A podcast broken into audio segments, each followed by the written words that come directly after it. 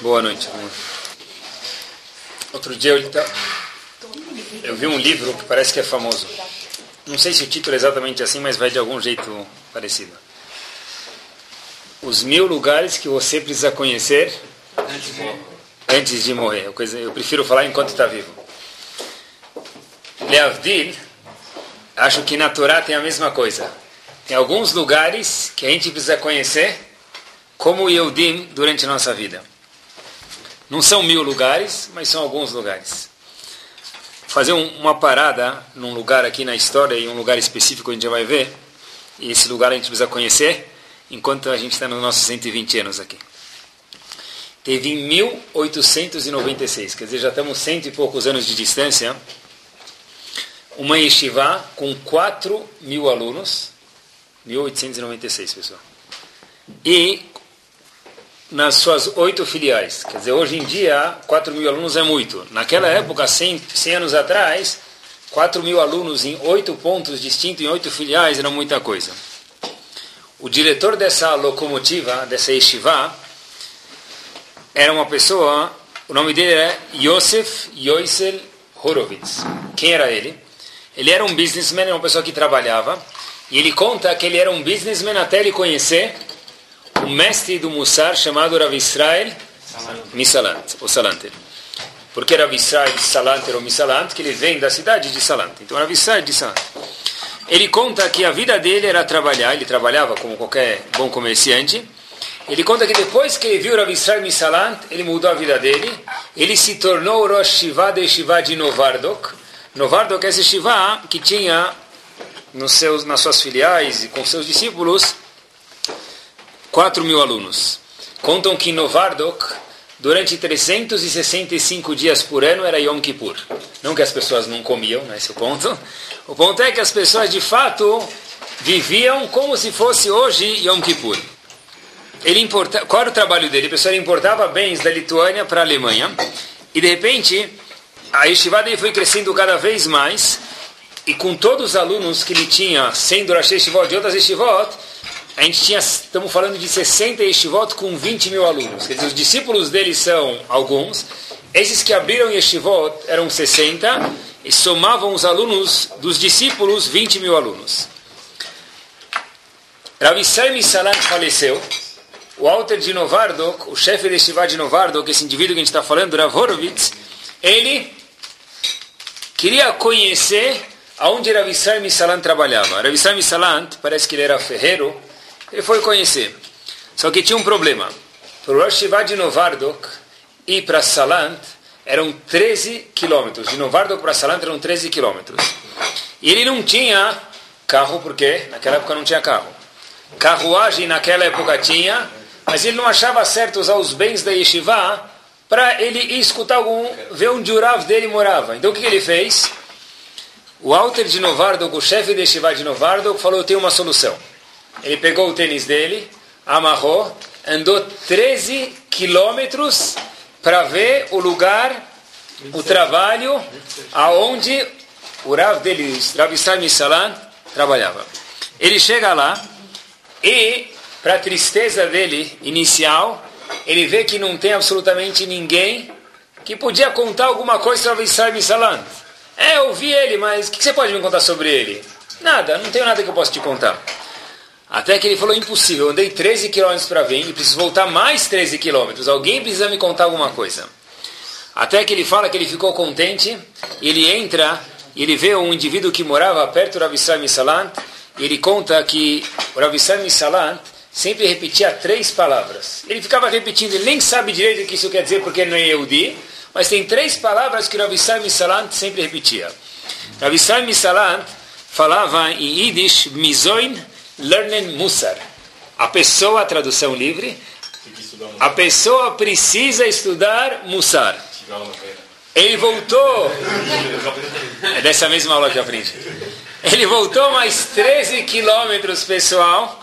E ele fala para os alunos dele: olha, valeu a pena 13 de ida, 13 de volta, 26 quilômetros, repetindo a mesma frase na cabeça, que a pessoa precisa estudar Musar. Por quê, pessoal? Porque uma pessoa que vai fora o Mar Morto, se a pessoa vai em qualquer lugar, ele deita e ele não sabe nadar ele não tem uma boia, o que vai acontecer? Ele vai afundar. Para a pessoa não afundar no Olamazé, de fato não afundar nesse mar chamado Olamazé, esse mundo, a pessoa precisa estar sempre fazendo um condicionamento físico para Neshama dele, chamado estudar Mussar Ética. O maior investimento, a pessoa tem que saber mesmo, o que a pessoa tem na vida dele é a Neshama da pessoa. Porque tudo que a pessoa tem hoje, Bezat Hashem que ele tem amanhã, mas tudo tem tempo limitado. A única coisa que é eterna é a Neshama, a alma da pessoa. Isso a gente precisa cuidar. Diz Rav Israel Salant, o único jeito, e vale a pena andar 26 km a pé para escutar isso, pessoal. Estudar Mussar. Eu até pensei, depois disso, dar shur na minha casa. Para estudar Mussar. Só que já que minha casa é mais do que 13 km daqui, eu desisti, tá bom? Pessoal, diz Rav Israel Salant, a única solução que existe no mundo para a pessoa se manter saudável, a Neshama dele, é estudar Mussar. Eu escutei já de algumas pessoas que viram isso, eu não tive o zehut de ver isso, mas uh, as pessoas contam que na Europa, há 50 anos atrás, 60 anos atrás, quando se fazia no Shabbat Birkat HaChodesh, Shabbat Mevarechim, e falavam tal dia vai ser tal mês, e quando chegava o mês chamado Chodesh Elul, que é esse mês que a gente está, as pessoas quando escutavam o Hazan falando tal dia, terça-feira, quarta-feira vai ser Elul, escutei de pessoas que presenciaram isso, falavam que tremiam é como se alguém recebesse uma mensagem que aconteceu um desastre no mundo, ou uma coisa espantosa, alguma coisa surpreendente. Quando a pessoa escutava agora, terça-feira, quarta-feira, quinta-feira da semana seguinte vai ser Lul, o mês de Lul as pessoas de fato tremiam. E olhem como vai longe, pessoal, para a gente é estranho isso, mas eu preciso falar para vocês. Tem um livro chamado Sharet Chuvah. Quem escreveu ele foi Rabeno Yonah. E ele conta lá o seguinte ele fala uma observação, uma frase que eu copiei para vocês. Diz Rabben Yonah, como que é possível, é longe da gente, mas é bom que a gente saiba que existe isso. Como que é possível que pessoas saem trabalhar, fazer os afazeres diários dele no mês de Elul, se a pessoa tem que prestar contas perante Hashem daqui duas, três, quatro semanas? Quer dizer, imaginem só, pessoal, que, que era quando escutar uma palavra Elul? Palavra Elul quer dizer, eu vou mudar minha rotina. Agora eu vou me concentrar somente em uma coisa, a minha Neshama. Quem, obviamente, ia adorar isso eram os funcionários de vocês, né? Quer dizer, fora a festa Rosh Hashanah, Sukkot, Simchat Torah, ia fechar um mês também. Mas só para que a gente entenda, pessoal, de fato, o que, que era Elul, o que, que era esse mês, alguns décadas ou talvez uma centena de anos atrás. Bezat Hashem, vamos ver se a gente consegue pegar, degustar um pouquinho do que eles sentiam, Bezat Hashem aqui juntos, e algumas dicas para Elul. comecei a procurar, Elul na verdade tem a ver com chuvá, tem a ver com melhorar. Peraí, vamos por, isso é a consequência. Onde é a causa de tudo? É o erro. Eu comecei a dar uma folhada no livro mais vendido no mundo, que é ainda até hoje é quem? Torá. A Torá. Qual é o primeiro erro? E daí talvez que a gente aprende que errar é humano, porque o primeiro erro que houve na Torá foi o erro de quem? do homem. Então, talvez daí que a gente aprendeu que errar é humano, pode ser, não sei. Mas, qual foi o primeiro erro que houve na Torá? Quem errou? Adão e Havá. Está vendo? Já provaram o shur aqui. As mulheres falam que quem errou foi Adão. Os homens falaram Havá. Exatamente esse o ponto, pessoal. Olha que interessante. Não precisava nem esse passuco aqui, já estava respondido. Mas eu vou mencionar de qualquer jeito porque eu preparei. Hashem vem falar para Damarishon, Habibi. E não esqueçam vocês que Damarishon, de novo, era filho direto de Hashem. Como que você comeu aquela fruta que era tudo menos maçã do amor, tá bom? Como você comeu aquela fruta que eu te proibi? Uma fruta era proibida, você foi comer justo ela? Disse Adam Arishon para Hashem. Parashat Bereshit. Vayomer Adam, disse Adam para Hashem, dois pontos. Aisha Shernatata Imadi. Eu comi? Peraí. Eu estava muito bem sozinho. Você criou outra metade. Ela falou, eu cheguei em casa do trabalho, mas tem que ter de almoço. Ela falou, Hamut, eu comi. O que, que tem de sobremesa? Fruta, etzadat, ao molho rosé. Eu fui lá e comi. Aí Shasha Natatemadi, você criou ela. Ela me deu a fruta e por isso que eu comi, achei por isso que eu estou comendo a fruta. O primeiro indivíduo que errou, não, indivíduo não, quase Malach, que era da Marichon, de fato quase um anjo, ele errou. Na verdade, não fui eu, foi ela. Eu não fiz nada, o que eu faço? O que eu posso fazer? Trazendo para os nossos dias, sempre que o corintiano vai no jogo do Palmeiras, ele escuta que o Palmeiras ganhou, o que, que ele fala? O juiz roubou. Não foi, na verdade, o meu time que perdeu. Foi o juiz que roubou. É, ou pergunta para o teu filho quando ele chega com uma nota ruim em casa. A gente já fez isso milhares de vezes. Não com os filhos, nós próprios com nossos pais. Por que, que você foi mal? Pai, todo mundo foi mal. Dos maus, eu fui o melhor. Não é? Então a pessoa está sempre fazendo o quê? Adam Arishon falou, não fui eu. O torcedor fala, foi o juiz que roubou.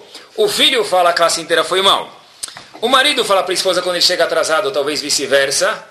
Mas por que você demorou? Vai ver quanto trânsito tem na Rebouças, não fui eu, foi o trânsito.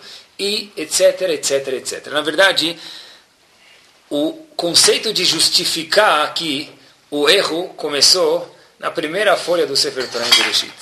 A também falou que não foi ela, foi a cobra. É, tudo bem.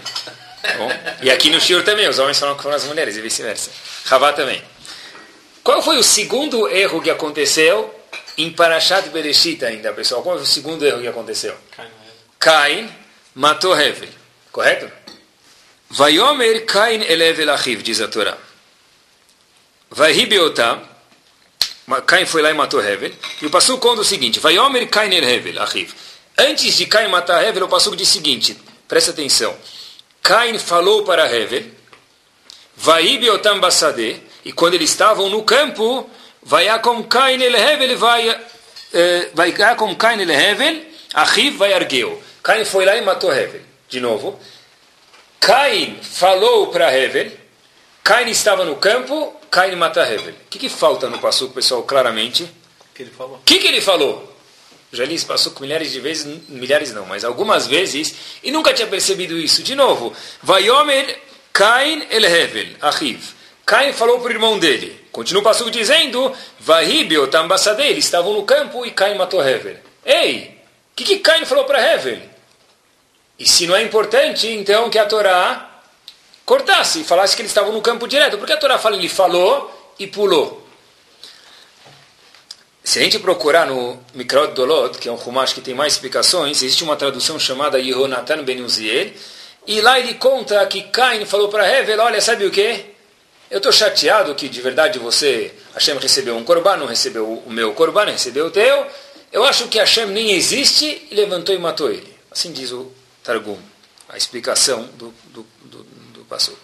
Só que pessoal, independente do que, que o Targum explica, independente do que os comentaristas explicam, por que, que de fato o Passuco pula o que Cain falou para Hevel? O Cain falou para Hevel alguma coisa e a gente não sabe o que, então a Torá nem devia nem contar. Existe uma yeshiva em Estados Unidos chamado Ateret, é uma yeshiva Sfaradi, em Flatbush. O Rosh Shiva de lá é chamado Rav Raful. Eu vi uma observação dele fantástica. Ele fala o seguinte: Sabe por que a Torá conta que Cain falou alguma coisa para Eva? Ele pula o que, que Cain falou para Eva e deixa isso oculto, nem conta para a gente e não dá bola? Diz ele, sabe por quê? Porque é irrelevante. Independente do que Cain falou para Hevel, continua o passuco dizendo, os dois estavam no campo e de imediato Cain matou Hevel. O que, que Cain falou para Hevel? Diz Ravraful, sabe o que ele falou? Não faz diferença nenhuma. Porque o fato no fim é que o quê? Que ele matou. A justificativa do que ele falou, qual foi o argumento dele, é desnecessário. Por quê? Porque ele justificou. E daí que ele justificou? Não foi minha culpa, foi culpa do outro. Eu estava bravo porque Hashem não recebeu meu corban. Talvez Hashem não existe. Mas isso não justifica você matar teu irmão. Desses dois erros, pessoal, e daí por diante, outros inúmeros que tem na Torá, a gente vai parar por aqui, a gente vê que a Torá já desde o começo, não é novidade nenhuma, no ano 2010, sempre que a pessoa erra, ele racionaliza. Ele joga o problema e a mim nos multifrote, para o lado direito ou para o lado esquerdo. O problema é tudo menos ele próprio. Às vezes é o marido, às vezes é a esposa, às vezes é o patrão, às vezes é o funcionário, às vezes é o marido, a esposa, o patrão e o funcionário. É sempre alguém culpado, nunca a pessoa que fez isso. A Torá está falando para a gente, olha, independente quem é culpado aqui, nos olhos da própria pessoa. Hashem fala, só existe uma forma que a pessoa faça chuva. Que ele olha no espelho, espelho e fala, o que, que eu errei e o que, que eu posso consertar. Não onde eu posso jogar o quê? A culpa. A culpa. A gente vê como, quanto que a pessoa precisa racionalizar. Olhem que ideia famosa aqui, curiosa, pessoal. Escutei isso no meu Shiva. Quando um povo quer exterminar o outro, o que, que ele faz hoje? Hoje, hoje, na verdade, antigamente tinha uma guerra fria. Hoje voltou a Guerra Fria, não é? Cada um tem mais armas nucleares do que o outro e vai amontoando para mostrar o poder que cada um tem a mais do que o outro. Então, a gente vê, eu já escutei armas bélicas, Guerra Fria, algum tipo de arma assim para um povo destruir o outro. Na Torá a gente vê um outro tipo de arma para um povo destruir o outro. É a arma o quê? Oral. Onde a gente vê isso? Balak e Bilam. Balak fala, eu estou morrendo de medo desse povo judeu que está chegando. Onde ele passa, ele destrói tudo. E nós somos o próximo alvo. O que, que Balak faz? Contrata um líder, um profeta chamado Bilam, que tinha o mesmo nível de potencial que Moshe Rabbeinu. Ele chega e não consegue matar o povo. Ele tenta amaldiçoar, mas não consegue. O que, que de imediato Bilam faz? Em vez de amaldiçoar, ele abençoa o povo. E ele começa a falar: vocês são especiais, vocês são muito bons, vocês têm qualidades e abençoa, abençoa o povo, inúmeros pontos que o povo de verdade tinha e dá mais força para esses pontos que o povo tinha. Até que o próprio Balak fala para Bilam, Habibi, eu te contratei, eu te paguei, eu depositei dinheiro na tua conta no Banco Itaú, e agora o que aconteceu? Você, não só que você não amaldiçoou eles, como também você foi lá e abençoou. E depois, Bilam foi bem sucedido. O que, que ele fez? Está escrito que Bilam, assim escreve na Torá, ele pegou as mulheres mais bonitas que tinham em Midian e Moav, a Miss Moav e Miss Midian, vezes alguns números, porque tinha algumas mulheres, e fez elas seduzirem os Eudim, e aí ele falou, olha, pronto, agora o povo vai fazer a Verot, e vai ser destruído, e morreram algumas centenas de milhares de Eudim depois desse fato. Pessoal, qual a lógica de Bilam? Não dá para entender. Ele foi contratado para amaldiçoar. Ele abençoou o povo e depois pede para eles fazerem uma verá. Por que ele abençoou? E depois, qual a lógica de pedir para eles fazerem uma verá com uma mulher? Que, como isso quer dizer? Qual a lógica psicológica atrás disso? Olhem que bárbaro, pessoal. Bilam viu que ele não conseguia amaldiçoar o povo. O que, ele fez? Elogiou eles muito. De fato, de verdade, qualidades que eles tinham. E deu muitas brachot para o povo, muitas bênçãos. O que acontece? O povo sobe, sobe, sobe, sobe. Quanto mais potencial eu tenho, mais qualidades eu tenho, o que eu preciso fazer agora? Usar elas. Se eu não usar essas qualidades, eu vou entrar em estresse. Porque eu sei que eu sou muito bom em tal coisa, e eu sei que eu sou indispensável para tal posição. Se eu não usar isso, eu vou me sentir mal. Então eu tenho dois caminhos aqui. Ou eu viro um expert no que eu tenho qualidades positivas, ou eu justifico de alguma forma e mostro para mim que tudo isso que eu tenho, de verdade eu não tenho. Isso não é uma qualidade positiva que eu tenho. Outras pessoas têm, ou, ou talvez eu nem sou tão bom nisso. Foi exatamente isso que Bilam fez. Bilam elevou o povo ao máximo. E quanto mais elogio, mais se sobe a pessoa, mais pressão ele tem, que ele precisa ser tão bom quanto estão elogiando ele. De repente Bilam falou, olha, sabe o que? Agora vamos colocar algumas mulheres em pontos estratégicos. No momento que o povo está com tanta pressão porque eles precisam produzir tanto, é muito mais fácil fazer eles pecarem. Porque quando a pessoa peca, ele vira uma pessoa carnívora, vai ter relações com qualquer mulher que tinha aí, só porque ela é fisicamente bonita, isso mostra, olha, eu não sou tão bom assim, e já que eu não sou tão bom assim, eu não preciso produzir tanto quanto parece que esperam de mim. Quer dizer, a Chokhmah de Bilam, a sabedoria de Bilam foi elogiar o povo ao máximo, criar uma expectativa grande e falar, olha, eu vou apostar nesse ponto, que as pessoas não vão correr atrás de tanto potencial que eu estou colocando fé, como se fala em português, que eles têm. Através disso, eu vou criar uma situação que eles podem mostrar que eles são físicos e simples. E aí, acabou, pronto. Eles vão fazer de tudo para justificar que eles não são tão elevados espiritualmente. Foi exatamente, pessoal, isso que Bilam fez, pessoal. Na verdade, de alguma forma ou outra, a gente vê que a pessoa precisa subjetivamente ou conscientemente que a pessoa está sempre justificando o que ele tem. Mesmo o Talmud fala isso. Em algumas alachot, o Talmud diz Enadam mesim atzmorashá. A pessoa nunca se olha como um rachá no espelho. Ele sempre é um tzadik, mas a forma saudável de falar isso é eu não sou rachá porque eu preciso melhorar. E não que eu não sou rachá e é culpa é de todo mundo que está em norte, sul, leste, oeste, nos quatro cantos de mim. O certo, pessoal, é entender que a pessoa erra. E se Adam Arishon errou e nós somos humanos, a pessoa erra. Já falei isso para vocês a vez passada. Todo mundo que é perfeito não se encontra mais em nenhum lugar no mapa do Google. Não tem mais nenhum lugar. Aqui não tem ninguém. Google não tem mapa do Amabá. Do Amazé ele tem. Qualquer pessoa que é perfeita não se encontra no mapa mundi. Porque no momento que a pessoa ficou perfeita, onde ele foi? Para o Lamabá. Então, de fato, a pessoa precisa entender que errar é humano e nós somos humanos e não tem que ter vergonha de errar. E a pessoa precisa tentar ao máximo não justificar a pessoa, mesmo que for subjetivamente pensar isso. A gente escuta, olha como isso volta.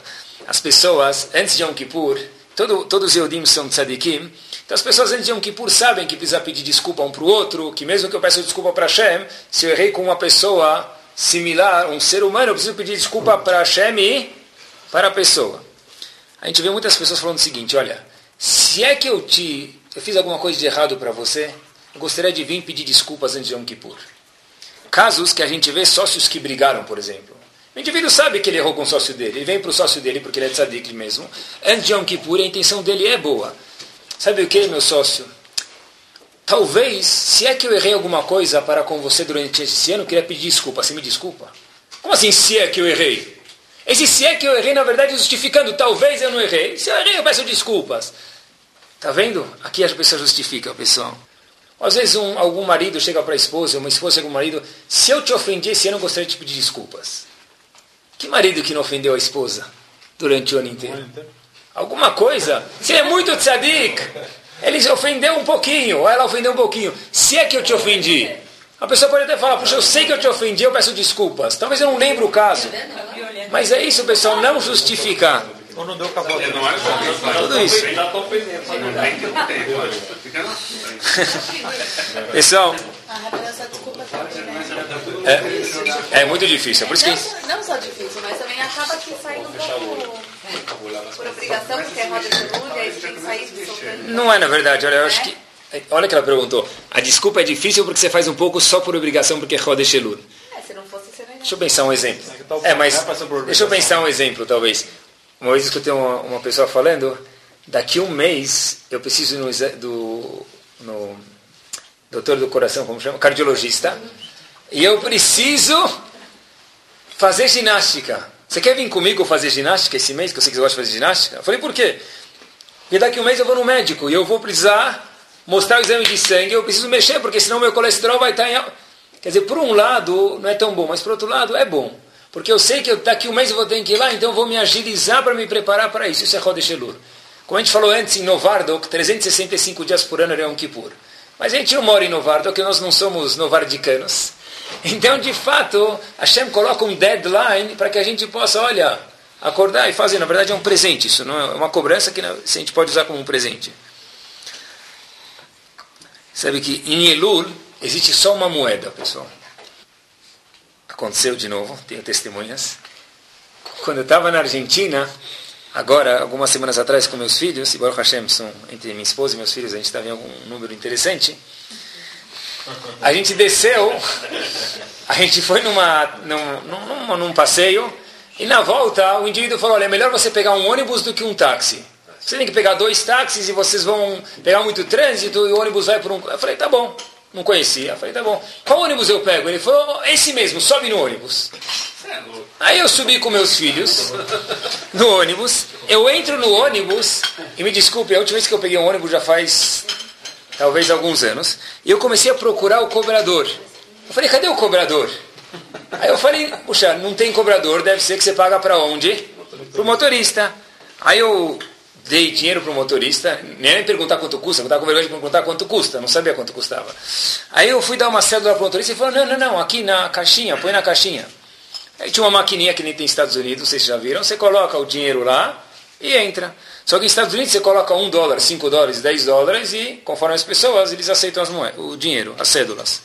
Lá na Argentina não se aceita as cédulas. Então, aí eu falei, tá aqui o dinheiro. Dei para o indivíduo e falei, ó, tá aqui dinheiro, são alguns passageiros aqui, o senhor cobra que eu vou descer daqui a pouquinho. Aí ele falou, não, acá solamente moedas. Eu falei, Habib, moedas? Vezes sete passageiros, onde eu achar moedas agora? Eu falei para ele, o que, que eu faço? Ele falou, cambiate-te. vai cambiar o dinheiro. Eu falei, onde eu vou cambiar o dinheiro dentro do ônibus? Ele falou, se vira. Então, de repente, estava eu lá, brasileiro, com meu espanhol, assim, mais ou menos. Aí eu falei, puxa, como vou pedir para ficar trocando moeda aqui no ônibus? Aí, de, aí comecei a pedir para um, para outro, de repente o ônibus inteiro estava lá, a cai 10 centavos. Eu falei, não quero te dar, eu só quero trocar o dinheiro.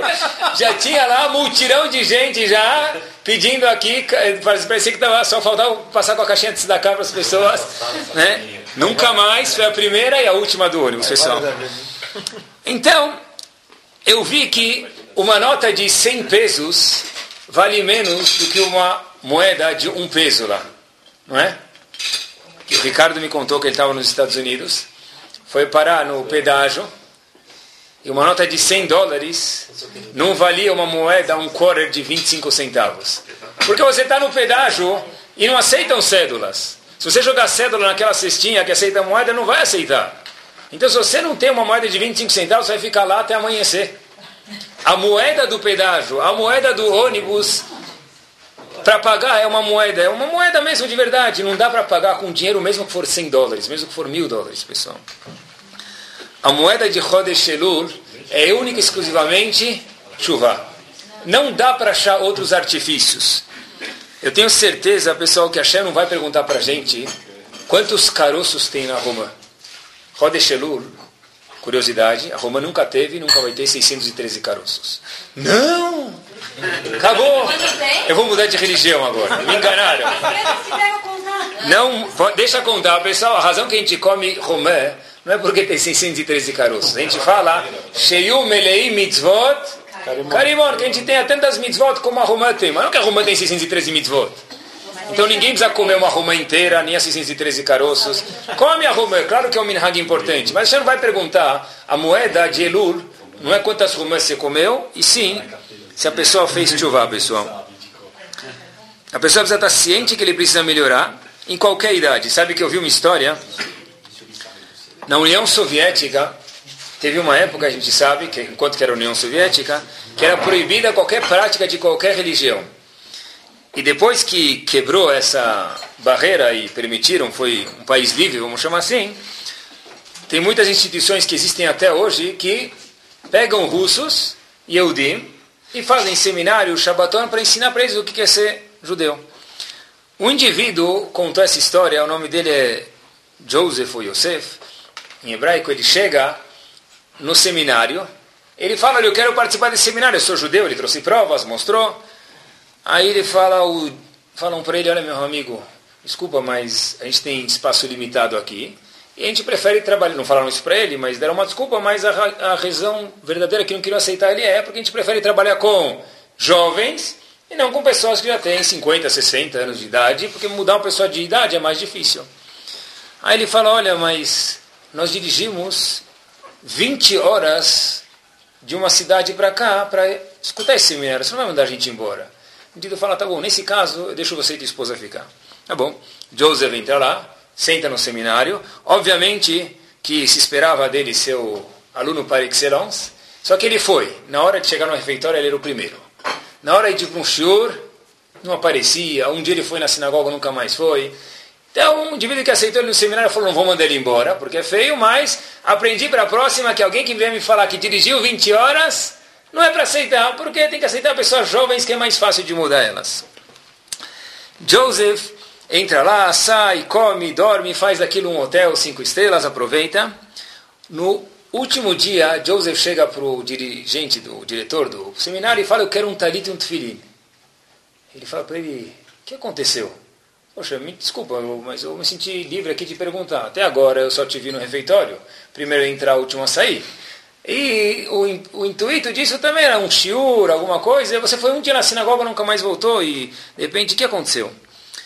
Joseph fala, não só que eu quero um tefilim, já vou te explicar o que aconteceu, mas como eu nunca casei com uma esposa numa sinagoga, eu gostaria de casar com ela, queria saber se tem 10 pessoas, o senhor pode casar a gente. E o Rav perguntou para eles, me conta o que aconteceu.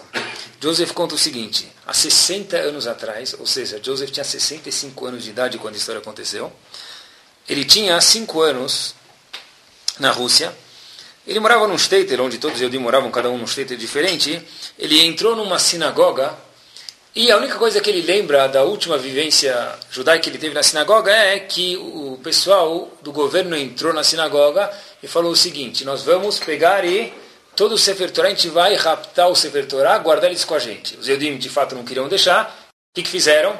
Começaram a brigar e contra os policiais. Aqueles que foram contra os policiais foram colocados na prisão. Como que era a prisão russa, pessoal? Para alguém que fazia coisas contra, quer dizer, práticas religiosas, era o seguinte: pegava as pessoas, olha que interessante, pessoal, não só que mandavam para a Sibéria, havia outro tipo, enchiam uma sala, imagine um tipo de piscina, não era nada uma jacuzzi, não era nada chique, mas era uma piscina, enchiam até o ombro de água, colocavam os prisioneiros lá dentro. E aí a pessoa, deixava a pessoa dois, três dias sem comer. Quando a pessoa está fraca, o que ela faz? Desmaia. Desmaia. A pessoa desmaiava e ficava na prisão, lá era o ponto final dele. Então ele fala que quando começou a acontecer isso, ninguém mais foi contra nenhum guarda. E aquela foi a última prática religiosa que eu vi e nunca mais vi uma sinagoga na minha vida. Há dois dias atrás, quando eu cheguei aqui, não, nem, não sei se você lembra, Rav, mas você me convidou para fazer o que os Askenazim dizem, Hagba. Os Faradim, Gilian. Virar o Sefer Torah, levantar o Sefer Torah. Eu fui, levantei o Sefer Torah, hoje caiu a ficha. Quando eu levantei o Sefer Torah, eu lembrei que há 60 anos atrás, meus amigos foram para a prisão e nunca mais voltaram. Eu lembrei que pessoas tiveram que dar vida por isso. Eu falei, nunca mais eu vou ver um Sefer Torah, nunca mais vi uma prática judaica. Quando eu vi isso, eu, de fato, caiu a ficha hoje, me comovi. Eu gostaria, gostaria de um tefilim e um casamento judaico. Ano seguinte, seminário de novo, quem aparece? Yosef. Para comer, obviamente, e também para estudar. Ele conta para o Rav no primeiro dia do seminário seguinte, Rav, lembra aquele par de tefilim que você me deu e o talit que eu te pedi? Ele falou sim. Falou, todo dia, fora Shabbat e Yom Tov, obviamente, desde que você me deu o tefilim, eu coloco esse tefilim diariamente e mais seis amigos meus vêm em casa todo dia colocar o tefilim, fazer o Shema Yisrael e tiram. E esse indivíduo conta que ele fez bar mitzvah com 78 anos de idade. Por quê? Porque ele fala que com 65 anos de idade ele nasceu e depois de 13 anos que a pessoa nasce, se faz bar mitzvah com 78 anos ele fez bar mitzvah. Quer dizer, como nasceu? Nasceu com um ano. Não. Eu nasci de verdade quando eu conheci Hashem com 65 anos de idade. Meu primeiro bar mitzvah e único que eu tive na minha vida foi com 78 anos de idade, pessoal. Isso significa o quê? Olha, eu entendo que minha prática até agora não estava certa, eu decidi mudar a conduta de vida, pessoal. Como chamam um rei em hebraico? Melech. Obviamente que a gente sabe que em português a cadeira, já falei para vocês, podia chamar sentadeira. Por que chama cadeira? Talvez do grego, do latim tem alguma razão, mas não tem uma lógica por si só. Em hebraico cada palavra tem razão d'être, tem a razão de existência dela. Que palavra tem parecida com melech, rei em hebraico? Olha que fantástico. Ravoube fala isso. É? Melech. Melech não. Melech, tudo bem, mas melech é com melech, isso, sal, mas que mais tem? Malach. Malach tem um Aleph. Mas Melech e Nimlach. O que, que é Nimlach? Nimlach é o quê? Mudei de ideia. Ani Nimlach timidati. Procura no tradutor. Ani Nimlach timidati. Eu mudei de ideia. Diz Ravolbe, porque sabe quem é o rei de verdade? O Melech de verdade é aquela pessoa que é capaz de dizer Nimlach timidati. Eu errei, eu estou disposto a mudar alguma conduta na minha vida. Esse é o maior rei que existe no mundo, pessoal. Existe uma pergunta muito forte na ordem, porque a gente sabe que Ramim contam para a gente que o julgamento aqui, nesse mundo, é igual ao julgamento aonde? No Shamaim. Então, óbvio, se uma pessoa tem um julgamento no Shamaim, essa pergunta é famosa, acho que já escutaram, ele primeiro se prepara, aqui num julgamento, pega um bom advogado, depois ele vai na corte. Em relação a Yerushalayim Kippur, a gente faz exatamente o inverso. O que, que se faz? Primeiro a pessoa é julgada, e depois de 10 dias de Yom Kippur, ele pede perdão. Que ele primeiro pedisse perdão, chegasse mais leve no dia do julgamento, e depois fosse julgada. Tem algumas respostas para isso, pessoal. Eu escutei uma resposta nova, na verdade eu li uma resposta nova esse ano, é o seguinte. O Victor Miller ele fala, talvez eu trazer só um exemplo para a gente entender isso, mas o exemplo é nosso, mas a resposta é dele, é o seguinte.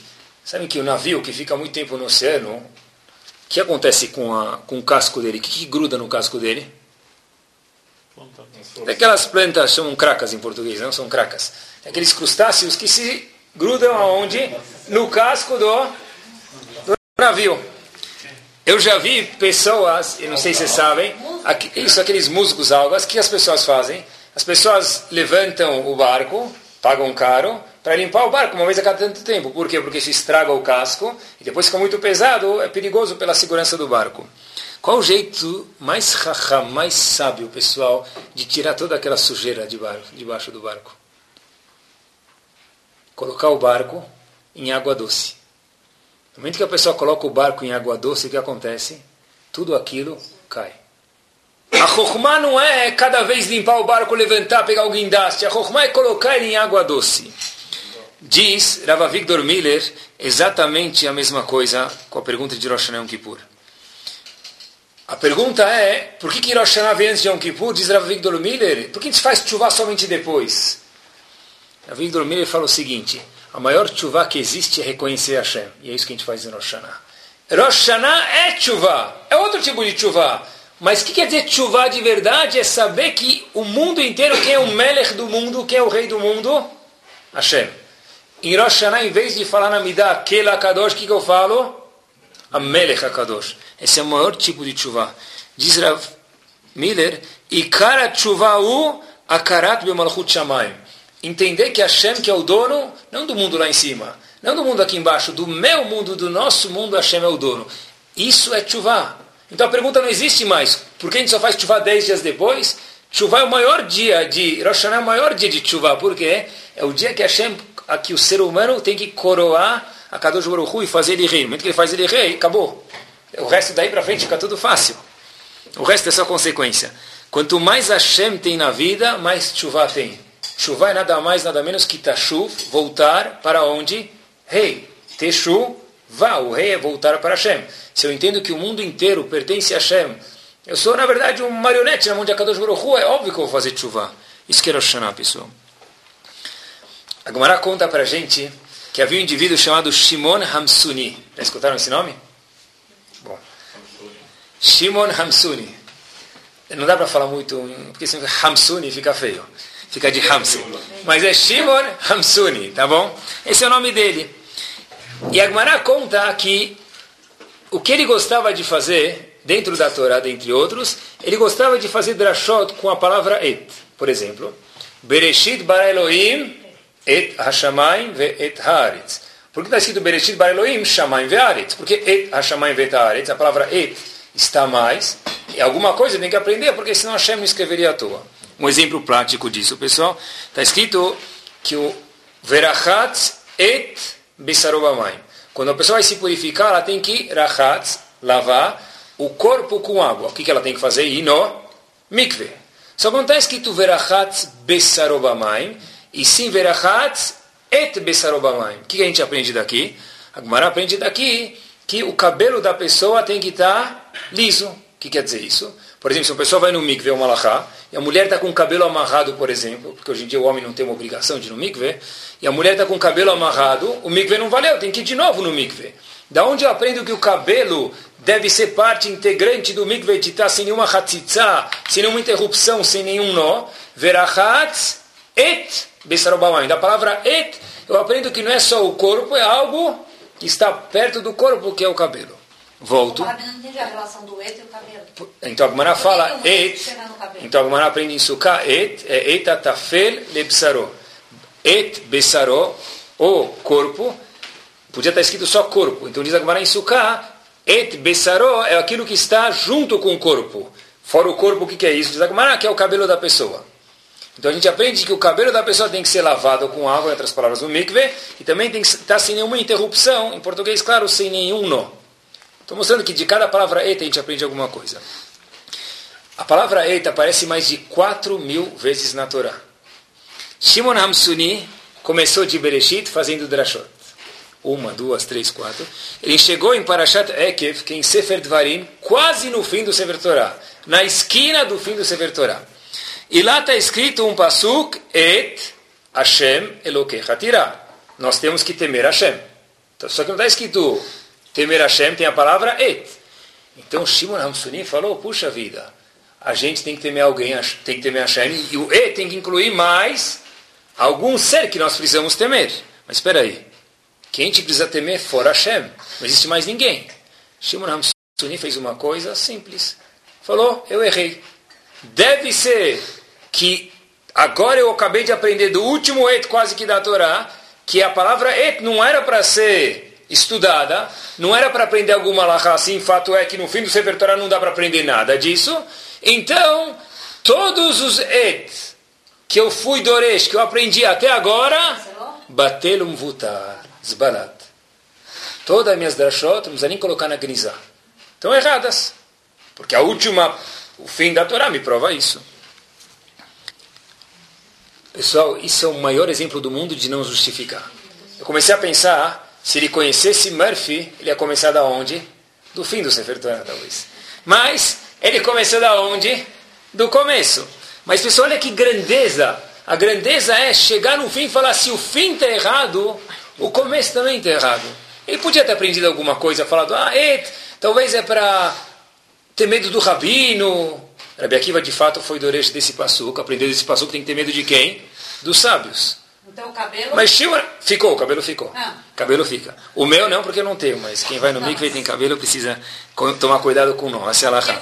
Porque Rabi Akiva aprendeu da última palavra et, que tem que ter temor aos sábios também. Não só a Hashem, obviamente que Hashem é muito mais, aos sábios também. Shimon Amsuni, esse é o ponto, poderia falar também alguma drachá, mas ele não achou que isso era verdade. Então ele falou, da mesma forma que o, o fim não pode ser verdadeiro, todas as outras quatro mil vezes que eu falei estão todas canceladas. Quantas horas ele passou fazendo isso, pessoal? Isso é Melech, isso mesmo, a vida dele. Melech é Nimlach. Eu sei que eu estou errado, eu cancelo tudo que eu fiz. Trazendo alguns anos atrás, é o seguinte: você está fazendo lição de matemática e o resultado deu 27. Só que ele olha atrás do livro e está escrito que o resultado é quanto? 22, por exemplo. O que, que ele logo pensa?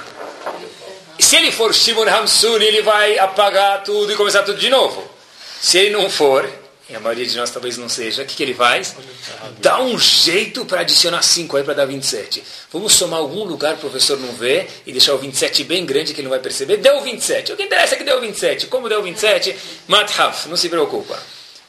Pessoal, a Torá ensina para gente que talvez na matemática, não sei se pode fazer isso ou não, mas na vida pessoa tem que falar, olha, o que eu fiz até agora está errado e eu reconheço que em algum ponto, não, dá para mudar a vida inteira em um ano, mas em algum ponto eu vou ser melech, eu vou nimlach, eu vou mudar e falar, eu estou errado.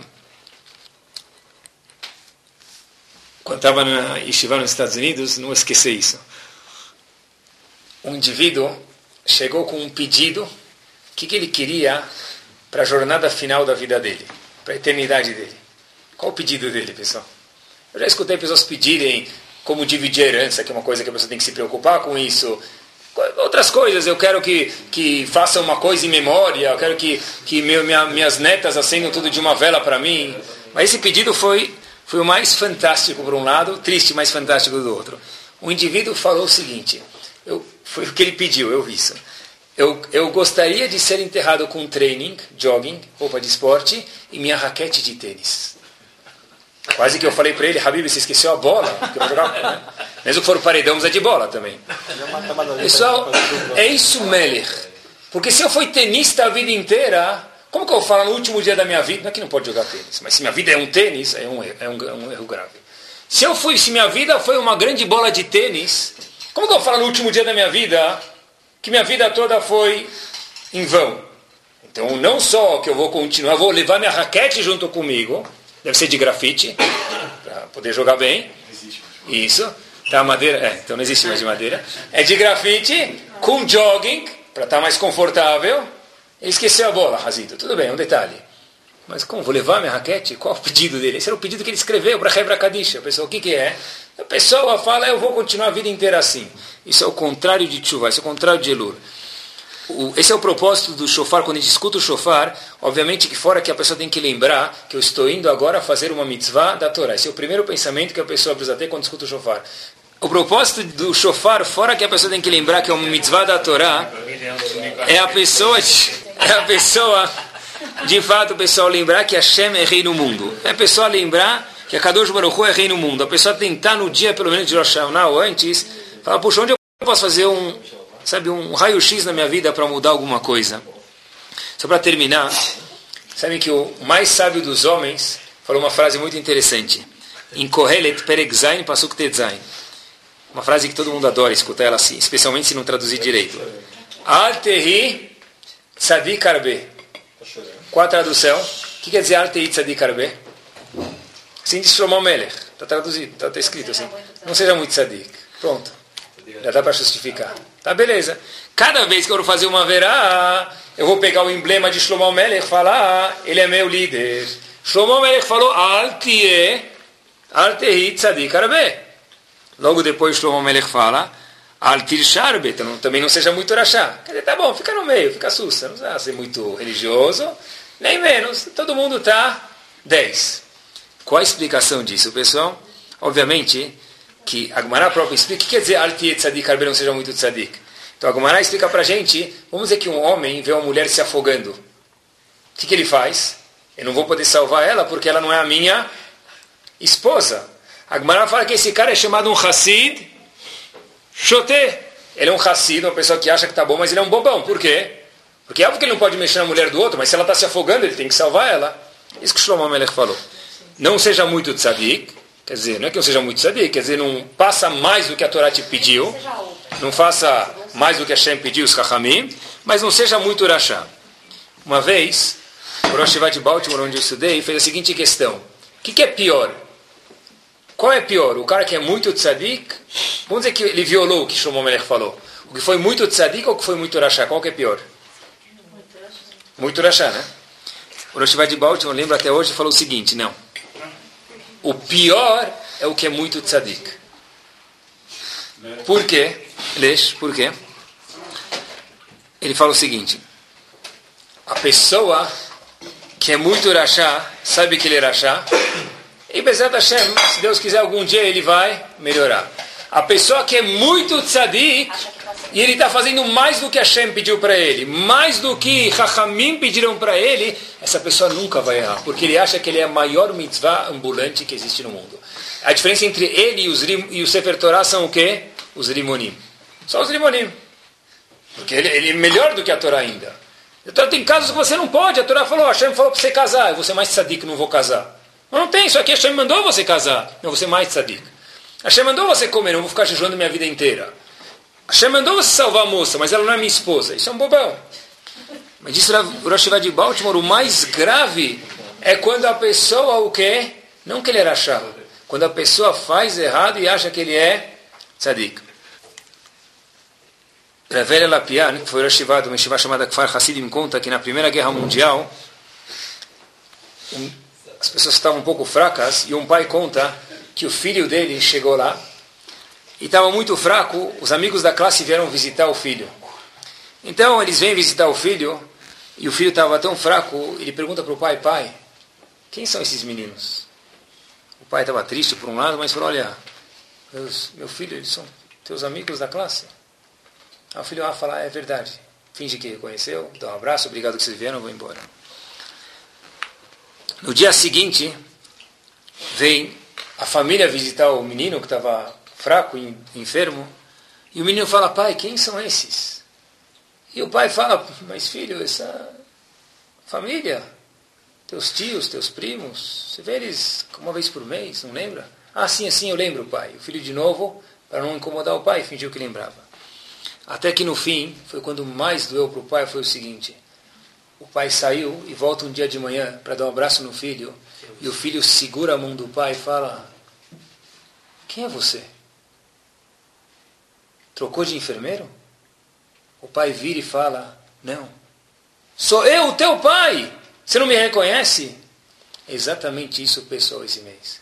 Esse mês é onde a Kadosh Baruch de fato, Ramim falam para gente que Hashem está não na porta da nossa casa, está dentro da nossa casa, está dentro da gente. Hashem está falando, eu estou aqui. E se o mês passar, lo aleno, e eu ouvi falar, quem é você? ele já perdeu a oportunidade, porque depois Hashem fica um pouco mais distante da gente. É esse mês que Hashem fala, olha, se você não reconhece os amigos da tua classe, os primos que você vê uma vez por mês, talvez não é big deal, mas eu sou teu pai, quem sou eu? Sou eu teu pai. Que Bezat Hashem, pessoal, a gente possa pegar a lição de Rosh Hashanah, que Hashem é Melech, que essa é a maior chuva que existe, como a gente falou, essa é a maior chuva que existe antes de Yom Kippur, que a gente possa ser Melech mesmo, Hashem é rei, que nós sejamos reis, e sem justificar, pegar alguma coisa que a gente possa melhorar, alguma mitzvah que a gente faz fazer melhor, alguma verá que a gente sabe que a gente faz, cada um conhece o que ele faz, deixar de fazer ela, que aí sim, quando a pessoa, quando a Kadosh Baruch der a mão para a gente em Rosh Hashanah, Kippur, a gente vai falar, eu sei que é você, Hashem, não precisa nem se apresentar, e aí sim, quando a gente reconhece que Hashem é nosso pai, ele trata a gente como filhos, e Hashem só dá coisa boa para o filho, igual um pai dá para o filho, que Bezat Hashem, que Kadosh Baruch dê para todos nós, igual um pai de fato gosta do filho, somente coisas boas, e que a gente possa entender que a Shana Tová, um tuká, que a Shana seja boa de verdade, e que a gente entenda que ela é doce, não somente boa, mas Tová, e também matou que a gente veja a doçura dos decretos de Hashem para nós aqui, para os nossos irmãos em Israel e no mundo inteiro, que a gente possa enxergar isso durante esses dias, e Hashem o ano inteiro próximo que vem a seguir. Amém.